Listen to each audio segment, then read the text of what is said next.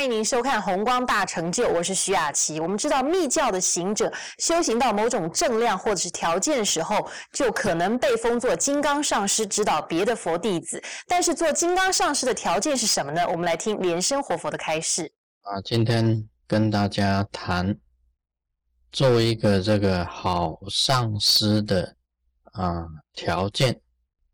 那大家晓得这个密教。非常的深广啊！作为一个金刚上师啊，他必须要有很多很优秀的这个条件。那么在这里呢，我只提了三项的这个条件。这个条件呢，当然不包括所有，但是是基本上必须要的。每一个好的这个金刚上师啊，必须要具备的这三样的，可以讲这三样啊，就是一个金刚上师的这个基础。那首先呢，就是要博啊博，你做一个上师啊，一定要博，要广博，也等于是博学的意思，博学。因为一个金刚上师啊，你必须要教导很多的弟子啊，因材啊施教，哪一个弟子是怎么样子的，你要用哪一种材料去教导他，而不是只有教一样的。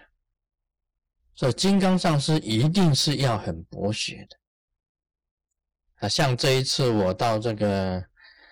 啊，印度跟尼泊尔去看他们啊，那些喇嘛真在哲蚌寺啊，在很多的寺里面呢，他们都做给啊这个卢师尊看，就是做辩经、辩论经典啊，一个是坐的，一个是站的，站的是问，坐的是回答啊，他们这个在邪经啊。喇嘛真邪经啊，先从显教的开始啊，不一定一开始就修密法的，没有的。修密法要到上密院、下密院才学习密教。在一般的寺里面学经呢，只是学显教的经典啊，这学显教的这个经典。那他们呢，用辩经的方法来。强记博学，他们先学五部大论，就是入中论、现观庄严论，还有其他的五部论，一定要背起来的。因为辩经呢，就是一定要让你记住，一定要强记。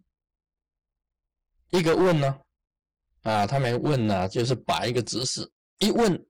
那做的人马上就要答，答错也不行，所以那个叫做辩经。哇，他们一辩经起来啊，这场面很大的哇，几百个、几千个啊，在那边一问一答，一问声音很大的。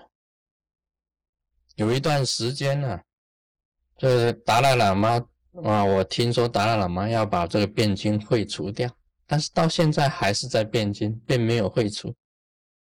为什么呢？你变到最后啊，两个人打架，啊，变输了啊，这个火上来啊，站起来啊，就两个人这个揪着就打，哇，打架，这个变金啊，变到最后变成打金，哇，一个讲说他是对的，一个讲说他是错的，啊，甚至于这个变的这个火气都很大。这也是难免的事情呢，难免的事情。像我到这个啊，在达兰萨拉跟达赖喇嘛见面，他所问的问题啊，都是最高而且最深的问题。问十轮金刚大法，哎，十轮金刚大法是达赖喇嘛本身的。他经常传十人金刚大法会呀，啊，十人金刚大法是他本身所有的。今天卢师尊假如没有这个研读啊十轮金刚本系，那我去到那里，他问我十轮金刚大法，那我就完了。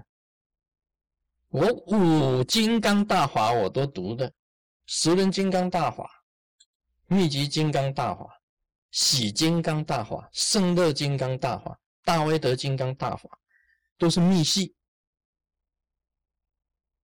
五部金刚密系，还好我都是参验的，所以他问起十轮金刚大法的时候，我他能够问，我就能够答。这个就是在一个“博”字上，“博”啊，四派啊，四红黄白花四教的大法，大圆满、大手印、大圆盛会、大威德，还好我都是参学的，而且深入其中。所以当问到大圆满的时候啊，这他的两个修持法，切切 hook。问到四种境界的时候啊，我能都能够圆满，这个都是最高最深的。啊，问到这个啊，这个龙树的啊，龙氏的十二门论、中论、提伯的百论，都还能够去圆满。这个你没有学的话，你怎么你怎么讲呢？那么他也问你呀，你大手印呢？好，你讲大手印，你大手印是跟谁学的？我答了两个字，他就点头。我说温慈。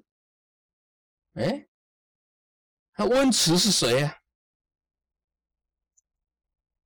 告诉你，温慈是一个 doctor，是一个美国人。他去学了大手印以后，回到回到美国，他本身呢，他就是做了把大手印写出来。